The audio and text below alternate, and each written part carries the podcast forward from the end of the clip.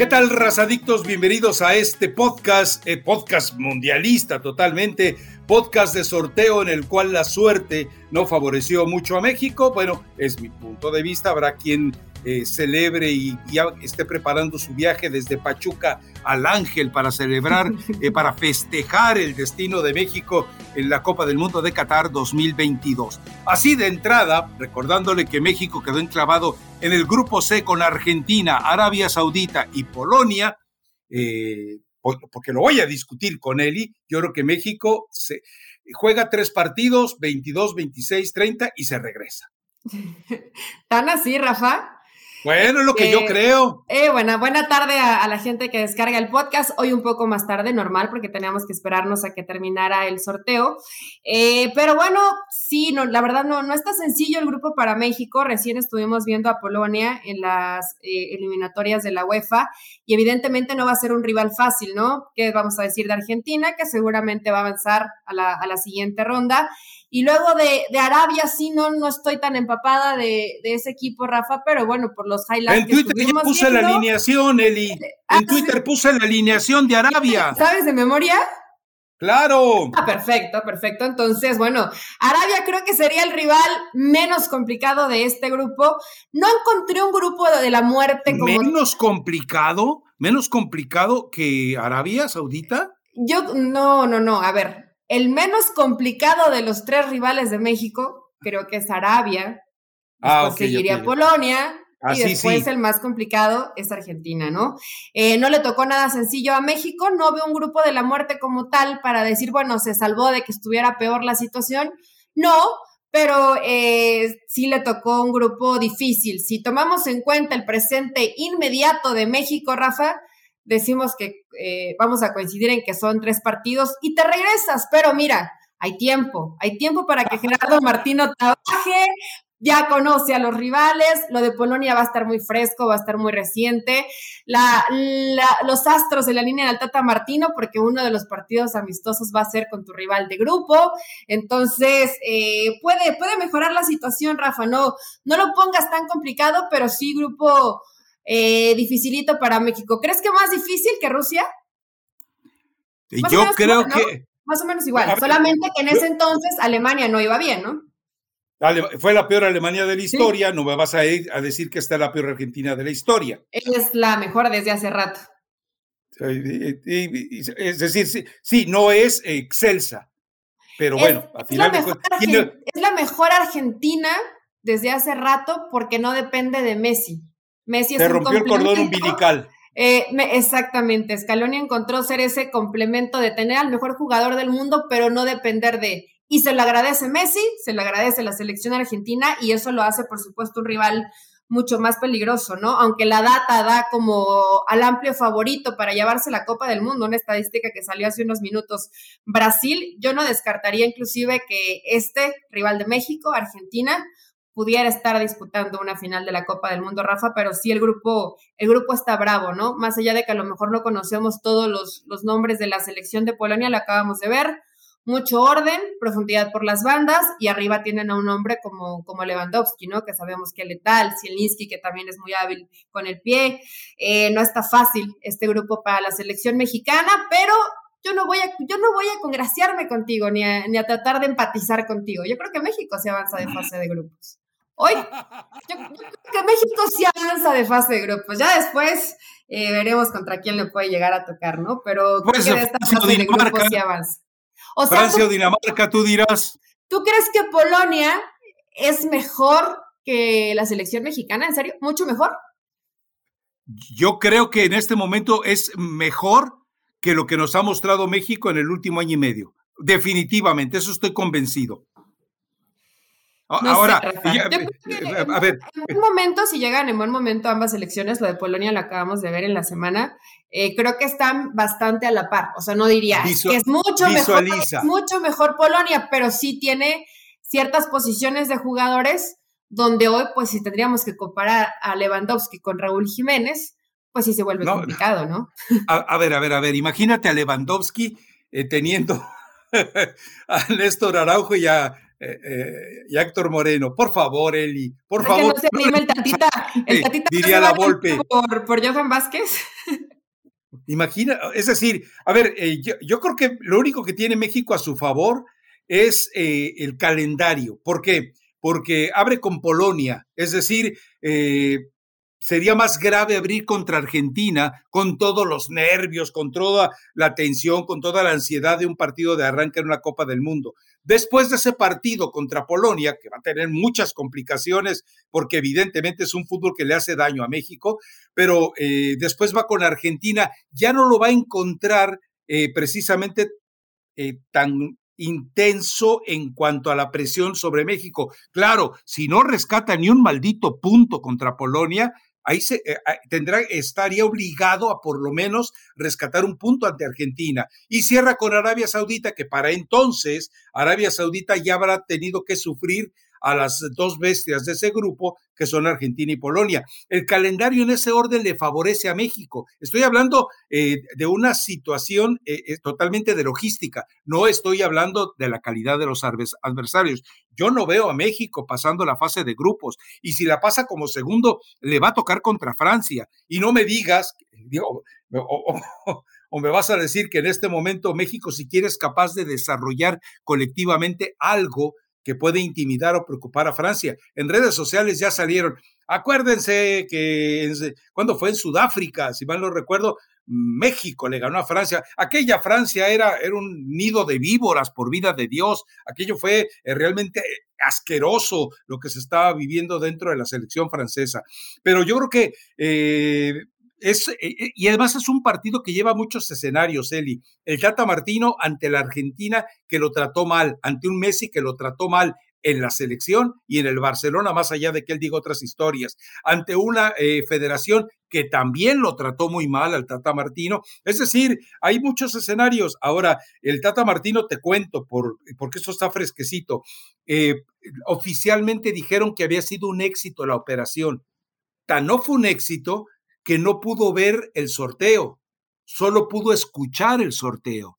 Luego, eh, si deciden que permanezca, se va a tener que ir a vivir unos meses, no semanas, meses a Cuernavaca, porque resulta que la presión, pues obviamente también lo está molestando. Y esto lo podemos volver a platicar más adelante. Pero yo creo que con todo esto, Eli, eh, sí es, es, a ver, eh, si me dices que es una oportunidad para que el, habitual héroe mexicano que se sulibella ante circunstancias totalmente adversas. Sí, este, e, esos son partidos que se prestan para ello, ¿eh?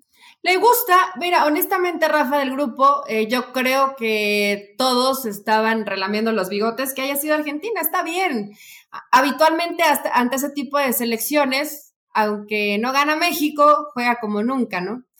Y pierde como siempre. Y pierde como siempre, porque hay, a ver, Rafa, también hay que ponerlo y entenderlo. Puedes a lo mejor salir en una noche maravillosa, tarde, noche maravillosa, y que Argentina no salga muy bien enchufado y podrás ganar un partido. Si se enfrentan 10 veces, va a ganar 8 Argentina y va a ganar eh, 2 México, ¿no?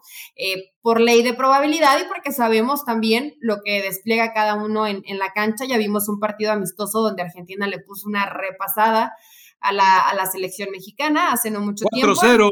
Entonces, y pudo ser peor, ¿eh, Rafa? Sí. Lautaro Martínez ese día salió iluminado, ¿no?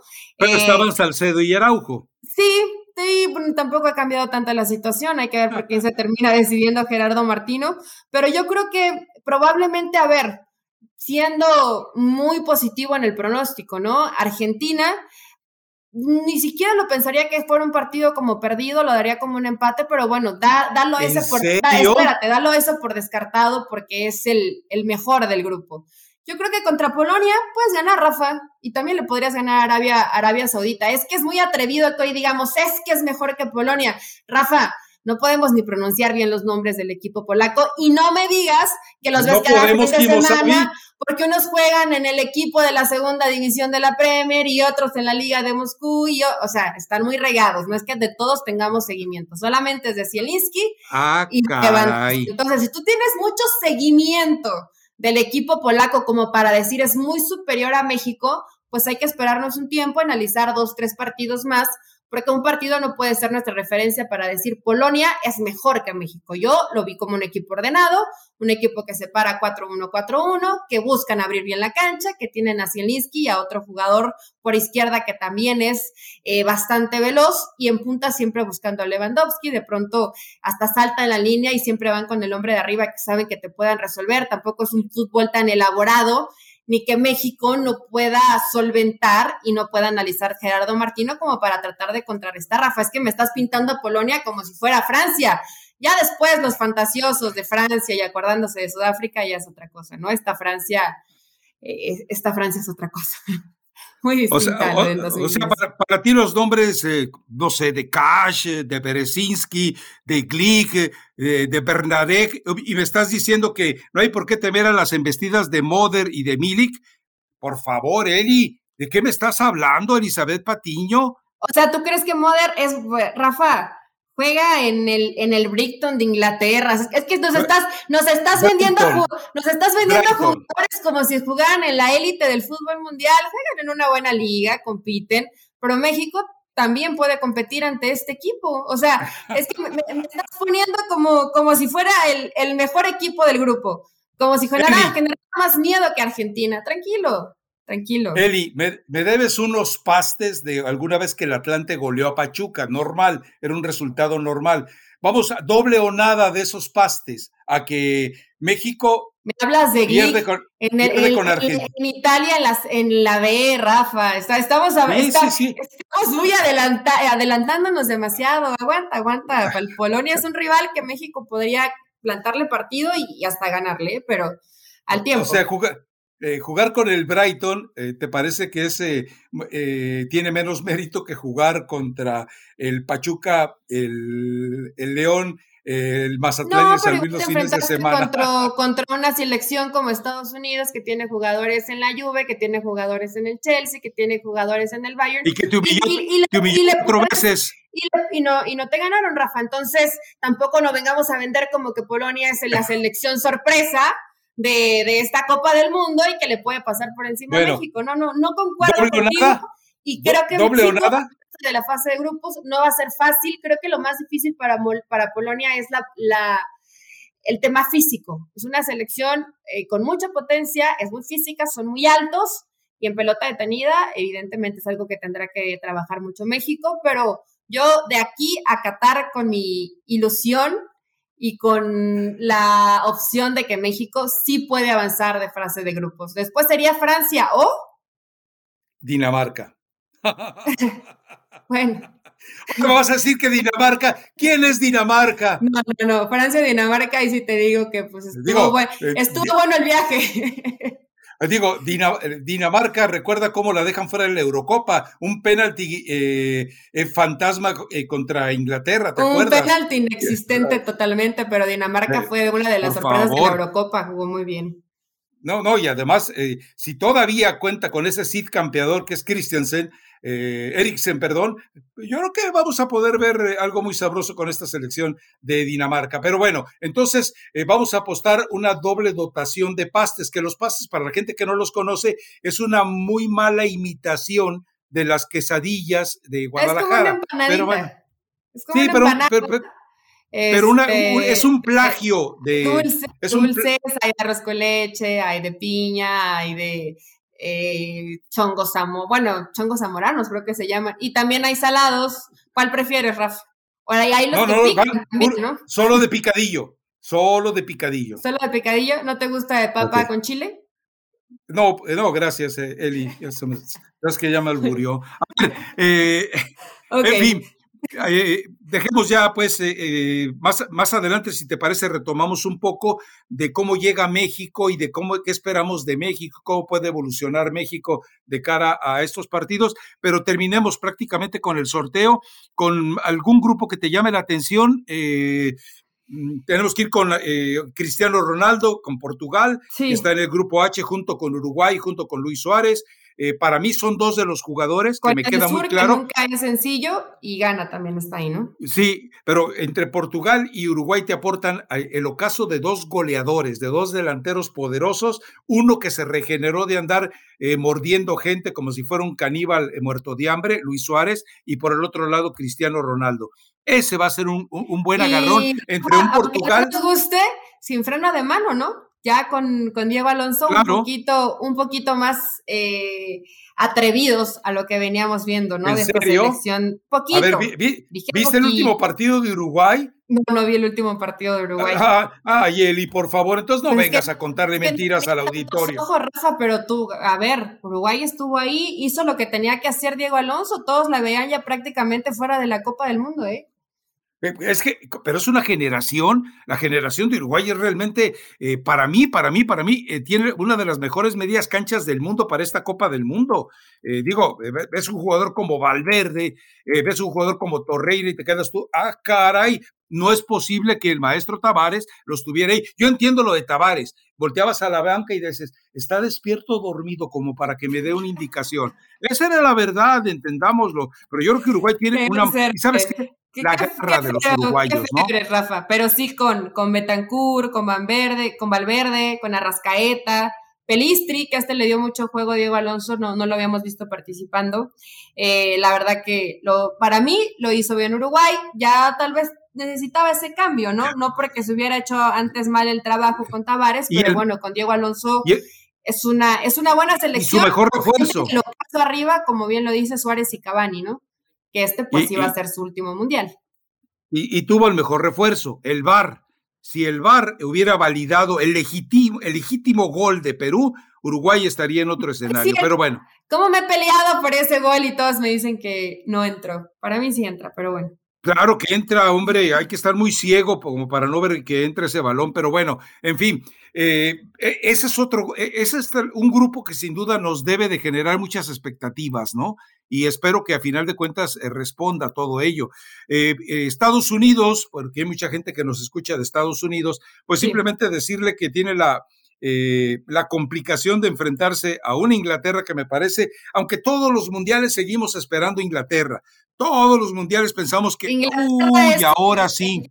¿no? Ahora sí, Harry, y como que te quedas siempre con esperando un poquito más de Inglaterra, pero bueno, todavía no conocemos al grupo completo, ¿no? Falta que se enfrente Gales contra el ganador de Ucrania y Escocia, ¿sí, verdad? Así es.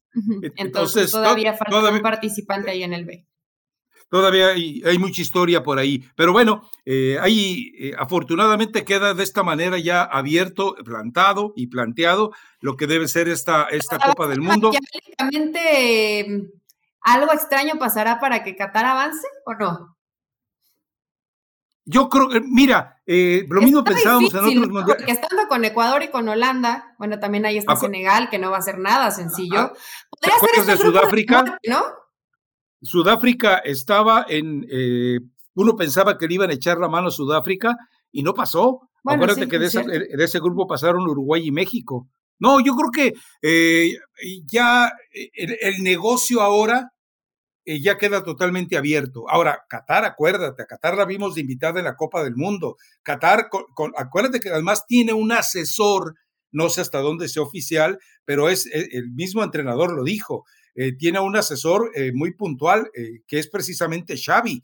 Y Qatar intenta jugar lo más parecido al fútbol del Barcelona. A veces lo consigue dentro de la Xavi capacidad. ¿Está a su patria?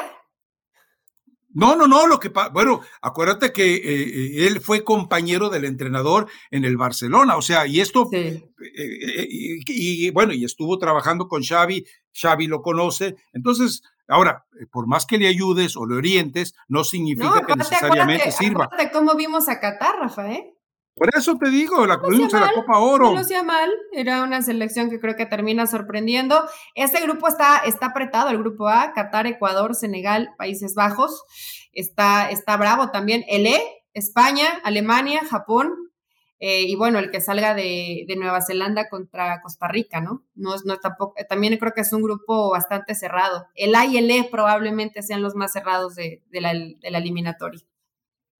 Bueno, dejemos esto y yo te pediría entonces que nos metamos un poquito más a los detalles de México, de cómo llega y también, por supuesto, de qué es lo que debe de trabajar el Tata Martino de cara a poner en pie a esta, a esta selección. Eh, está el partido que más, más eh, debería llamar la atención, lo de Argentina, pero bueno, lo platicaremos todavía más adelante en este podcast mundialista, un podcast que por supuesto usted no se puede perder y un podcast que espera orientarle totalmente de lo que está ocurriendo. Y quieres que más adelante en el podcast también toquemos la jornada 12, también tocamos la jornada 12 para ver eh, los muertos de los Tuzos cómo andan.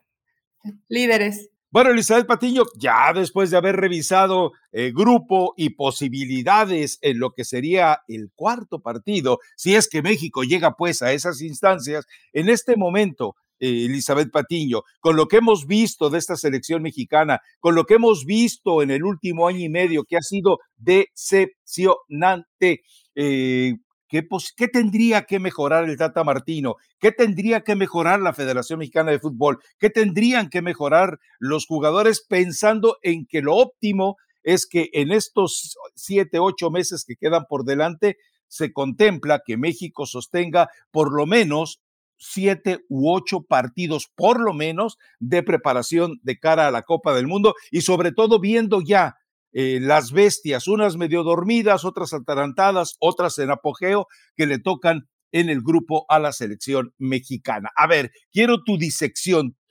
Para mí sería una autopsia, pero yo voy a dejar que lo tuyo suene a diagnóstico. No, no, autopsia ya es como la parte final, Rafa.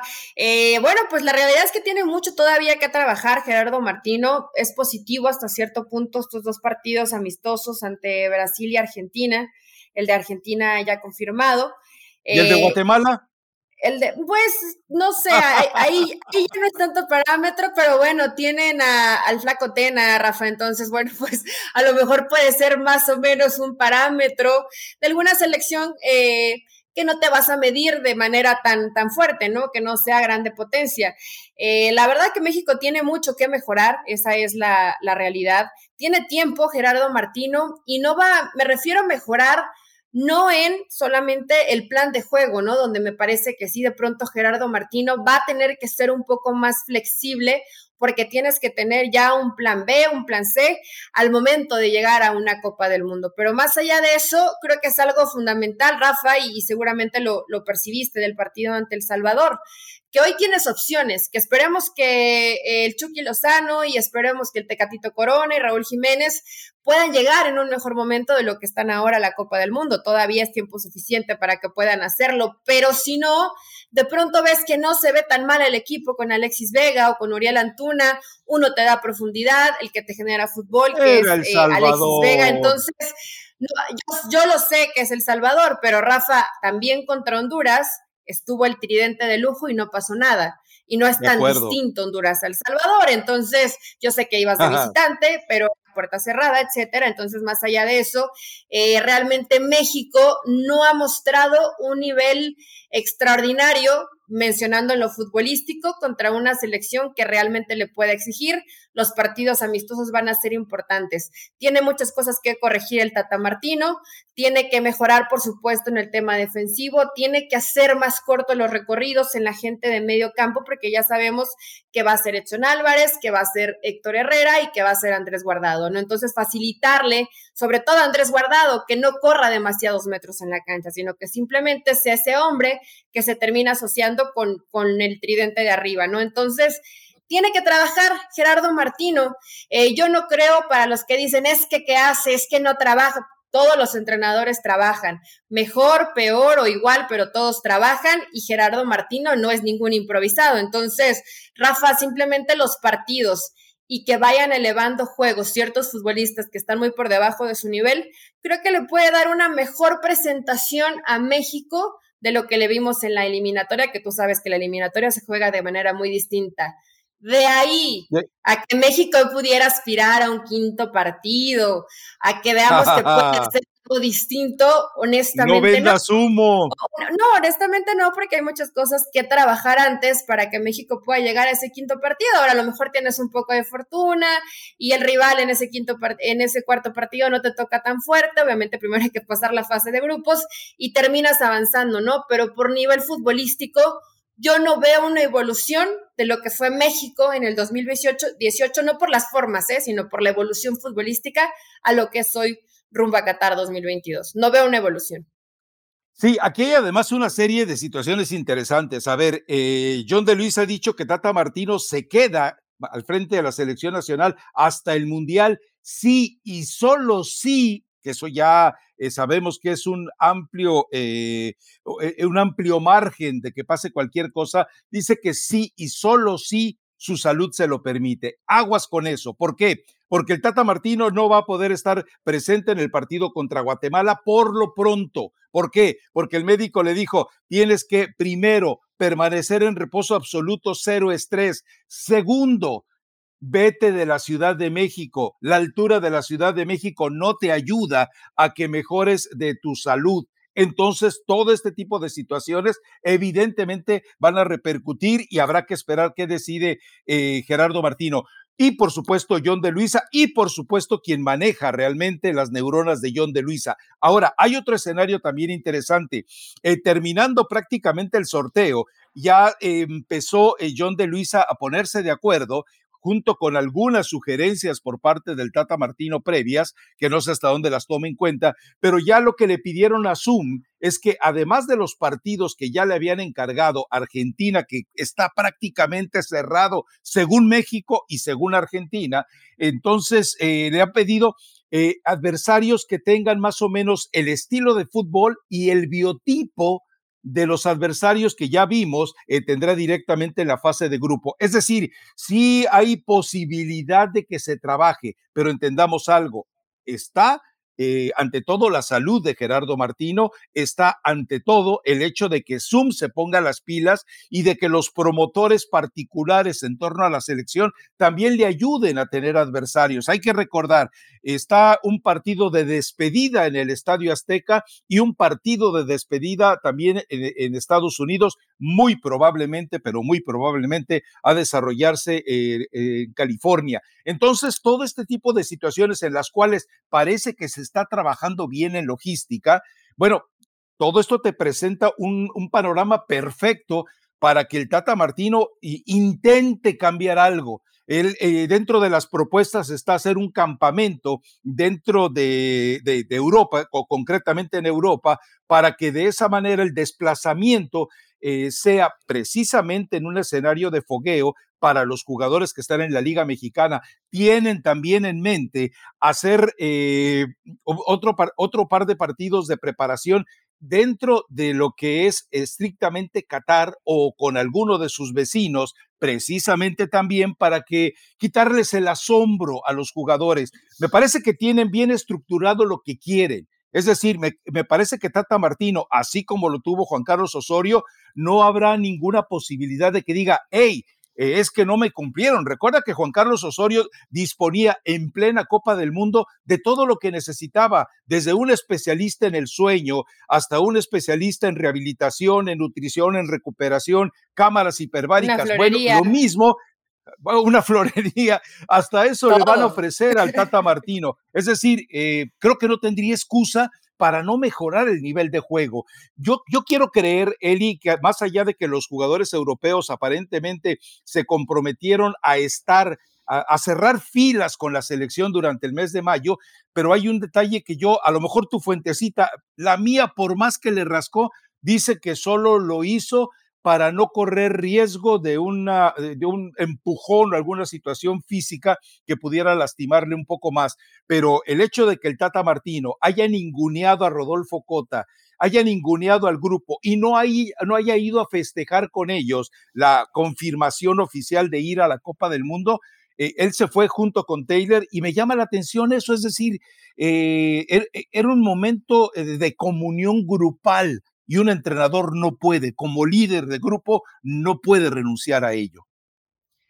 Pues es que te habla de que tal vez no está el grupo tan enganchado o tan metido como realmente pretenden que, esté, ¿no? Hay tiempo, Rafa. Yo no creo que haya tantas cosas a la interna que estén fracturadas.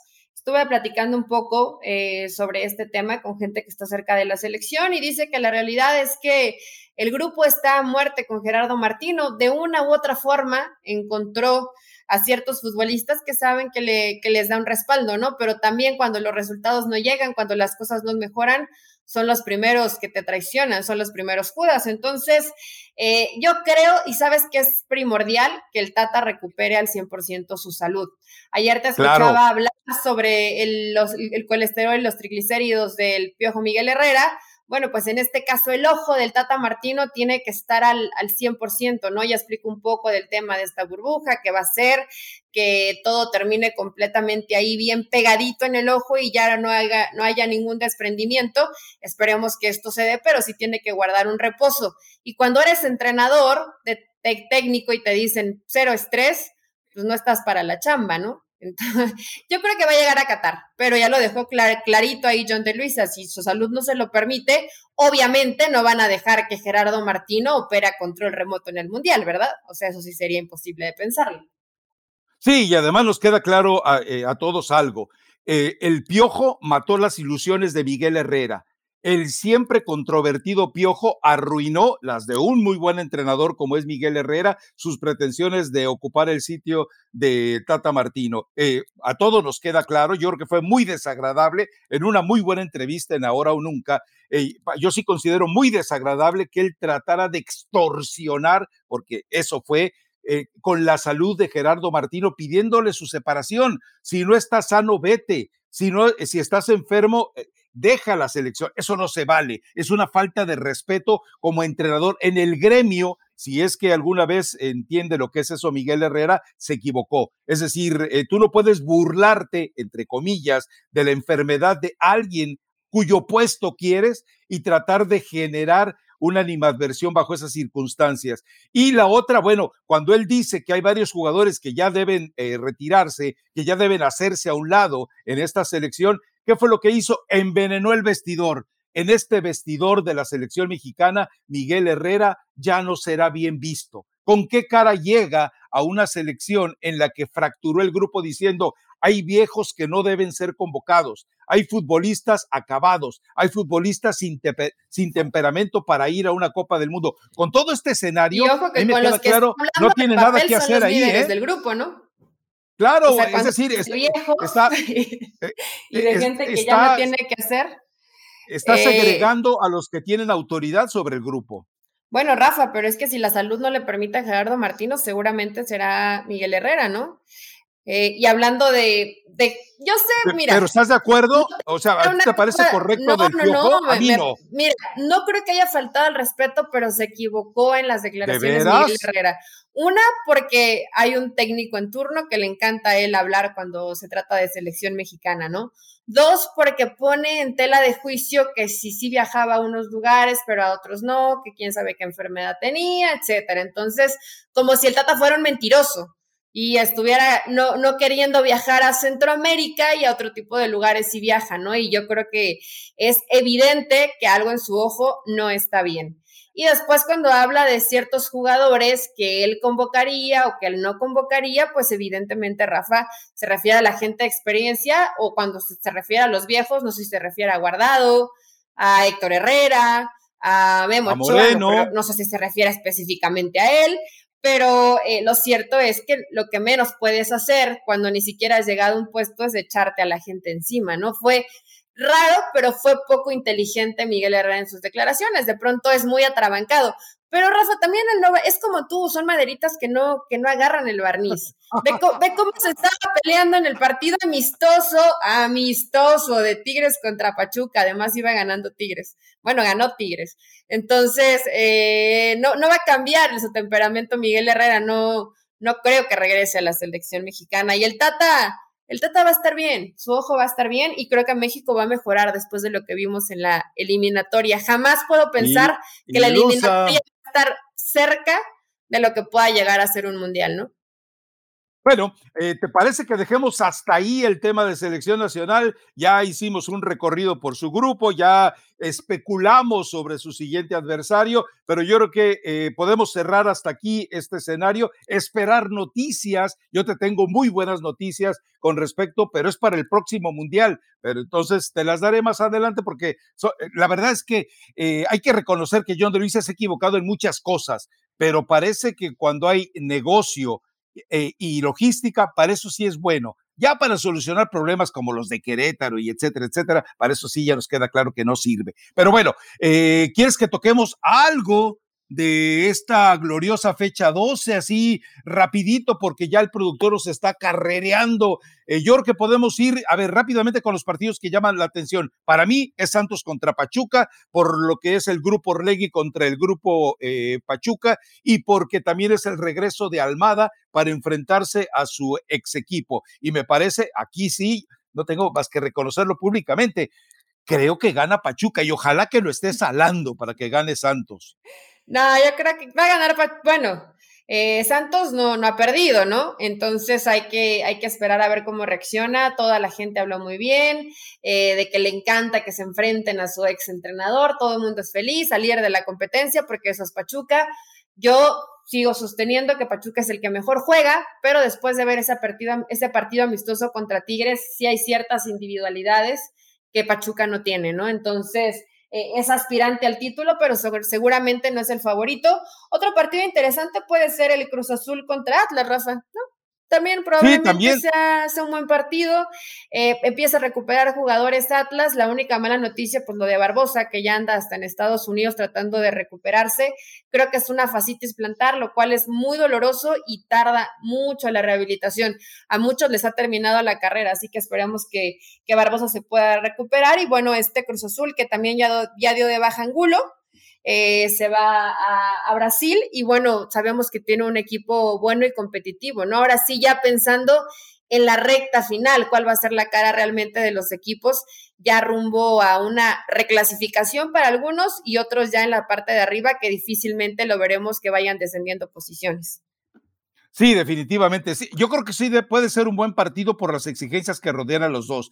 Pero el resto, bueno, Atlético de San Luis contra Mazatlán, la verdad no me llama absolutamente la atención. El de Juárez contra, contra Pumas puede ser curioso porque Juárez, el Tuca Ferretti, que dicen que llega a la América, más mentiras, y que Pumas, bueno, eh, como que a veces quiere, como que a veces puede y como que a veces se queda en el camino. Y bueno, Necaxa América en otra prueba. Es mala. Jugaron su partido pendiente contra Mazatlán, lo terminan empatando, además fue autogol de Pumas, el gol de Mazatlán. Eh, pero bueno, van contra Juárez, ojalá y puedan reencontrarse con el, con el triunfo. Eh, va Tokio, que no hizo mucho, pasó sin pena ni, gloria. Fueron esta semana fecha, aprovecharon para, para dar a varios jugadores de baja. Uno de ellos fue Va Tokio con, con Pumas, pero sí necesita, necesita regresar Andrés Linini a, cosechar de, tres puntos, ¿no? Porque si no va a ser difícil, Rafa, inclusive pensar hasta en una reclasificación.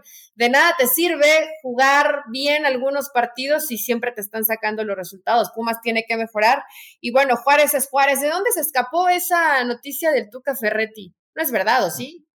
No creo, yo la vi por todos lados, pero nadie se hace responsable de ella. Para mí no pasa de ser más que un, rumor, ¿no? Un rumor totalmente. Y Necaxa América, Elizabeth Patiño, Fernando Ortiz, no lo han hecho oficial que se queda, pero pues evidentemente ante eh, la forma tan silenciosa de operar de, de, Santiago Baños, que por lo menos en ese sentido es más inteligente que Peláez, que sale a dar una conferencia de prensa cuando su equipo ni siquiera juega este fin de semana, imagínate y es que era la fecha FIFA, Rafa, para que tenían que aprovechar si es que querían mencionar a alguien más, ¿no? Entonces, pues desearle a Ortiz que, que, termine bien el torneo, hay que ver hasta dónde le alcanza América, Necaxa tampoco le ha pasado mal con, con el Jimmy Lozano. Y yo sí vi una mejoría, claro, fue Toluca, pero sí vi una mejoría del América, aparte, bueno, momentos complicados, me parece que, que falleció la mamá o el papá, o un pariente muy cercano de Fernando Ortiz, y aún así siguió, siguió trabajando, ¿no? Y siguió con,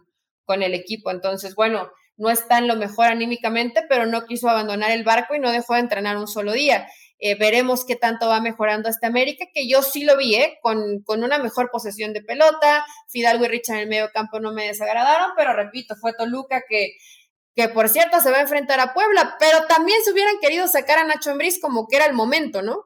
O sea, me parece que si ya nadie aprovechó esta ventana, ya ningún técnico, a mi parecer, va a salir de aquí hasta donde les alcance a los equipos. Me parece bien de Toluca que mantenga Ambriz, es decir, si ya entregó el torneo, por lo menos que maneje un proyecto. Puebla, este Puebla que ha venido con resultados que, bueno, es como para exigirle un poquito más si de verdad eh, quiere mantener, digo, haber perdido con, con San Luis, el empate con Santos, eh, es decir, es como para exigirle un poquito más a este Puebla. Tiene a Toluca enfrente, va a ser un partido eh, sin duda mucho, muy complicado, ¿no? Sí, no, no va a estar sencillo, aunque parece que ya, este, mm, pues parece que ya le encontraron un poco cómo jugarle al pueblo a Rafa, pero yo sigo creyendo en ellos. Eh, ya saben que cuando son intensos, cuando los presionan un poco más alto, cuando les roban rápido la pelota, sobre todo en medio campo, que es clave el trabajo de medio campo del Arcamón, eh, lo, lo, meten un poquito en apuros. Eh, ya les puso, a ver, Leaño es un visionario, ¿eh? Les puso la llave a los equipos para que sepan cómo jugarle a Puebla, así como lo hizo Chivas. Entonces, ah, bueno, bueno. tampoco ganó, pero ah, no, le jugó mal partido a, Puebla y a partir de ahí, bueno, a Puebla le, han costado, ¿no? Le han sacado algunos partidos, pero aún así, por más que haya cambiado y que hayas trabajado en la, en la fecha FIFA, Rafa, yo a Toluca en verdad no le veo por dónde no le veo. O sea, de pronto puede no salir los resultados, pero ves como esa luz, ¿no? Al final del túnel de una pequeña mejoría. Con Toluca no. Esperemos por Nacho Ambris que sí. Y qué bueno coincido contigo en que lo dejaron, porque no era justo, ¿no? La realidad es que es un plantel, ojo que no es un mal plantel de medio campo para adelante, pero hacia atrás le, le falta, le falta calidad a Toluca. Sí, y cerrando también esto, Tigres contra Tijuana, creo que puede ser un buen partido. Creo que en este momento eh, eh, Miguel Herrera tiene la oportunidad de seguir manteniéndose en el aparador con la boca cerradita, porque te cuento que le mandó decir John de Luisa a, Mauricio Culebro que había dado toda la desgracia Miguel Herrera abriendo la boca y que por favor no volviera a dar una entrevista y que si la daba no volviera a hablar del tema de selección nacional. Ah, pero bueno, eh, a donde se le exige a Miguel Herrera es en la cancha. Entonces, en Tigres ante Tijuana tiene un momento especial, eh, magnífico como local para que por lo menos demuestre eh, con la boquita cerrada en otros temas que Miguel Herrera es, en este momento el entrenador mexicano mejor capacitado para hacerse cargo de la selección mexicana. ¿tienes, ¿tienes, Chivas Monterrey, Rafa. Chivas Monterrey. Pero ese, pero eso está eh, aplazado. Sí, hasta el miércoles 13 de abril tenemos chance de hablar, de hablar la siguiente semana de este partidito. Y si a alguien le importa ese juego, pues, en fin. recomendación musical para cerrar este podcast de, viernes. Yo tengo mi recomendación, ¿eh? Ah, ¿ya traes tu recomendación? ¿En serio? ¿Así tan rápido? A ver, ¿cuál traes, Rafa? Yo traigo la de bizcochito de Rosalía. Bicochito, así lo pronuncia. Pero no es para ti, ¿eh? Tú no eres bizcochito. Pero ¿cuál tienes? podríamos escuchar la, nueva de, de, Qatar, ¿no? Jaya, no sé si lo estoy pronunciando bien. ¿Ya la escuchaste? Claro, por supuesto, pues eh, para eso estaba el sorteo también. Ahora, eh, yo tengo una que es eh, para seguir tu, como, al cabo como nadie entiende nada, no hay problema. Reggaetón árabe con la tropa Discovery Ande, ahora sí te sorprendí, ¿verdad? Ande, que ahora sí te sorprendí. Rafa, ¿de dónde sacaste eso? Aparte, cuando escuchas ese reggaetón árabe, no sabes si esconderte abajo de un sillón como que da miedo, ¿no? Está, está raro, no te dan ganas de perrear tanto, pero bueno, Rafa ya es un conocedor y quiere abrir sus, horizontes. ¿Vas a, ¿Vas a viajar a Doha, Rafa? ¿Vas a perrear en Doha? Eh, mira, ni he preguntado ni me han avisado. Así que dejemos todo ahí en, un escenario de veremos. Elizabeth Patiño, pues eh, por cierto, mucha suerte para el partido de este viernes y que, bueno, pues que, sigan las victorias. En fin, ya a propósito, eh, qué buen, eh, qué buen video o qué buena semblanza la que presentaron en ESPN respecto a la desgracia de los guerreros de la plata contigo como entrenadora, pero bueno. no, no, nos, no nos ha ido tan mal, Rafa, la verdad que nos ha ido mucho mejor de lo que planeábamos al inicio del torneo, así que gracias por la nota, le prestó voz Katia Castorena, Fernando López estuvo ahí encargado. vayan a, escucharla. Yo prefiero la de bizcochito y si no, pues esa que tú, que tú nos recomendaste, reggaetón árabe. Eso sí, eso sí me sorprendiste. Pero bueno, vayan, escúchenlo y nosotros nos escuchamos el lunes, ¿no? Seguramente seguirá dando de qué hablar más el sorteo, Rafa, y lo que nos deje esta jornada del fútbol mexicano. Sí, por supuesto, y, le recuerdo que en todas las plataformas de ESPN encontrará usted reacciones de eh, la selección mexicana para que esté, por supuesto, al pendiente de todo ello. Nos escuchamos el lunes, si Dios no lo remedia. Chao.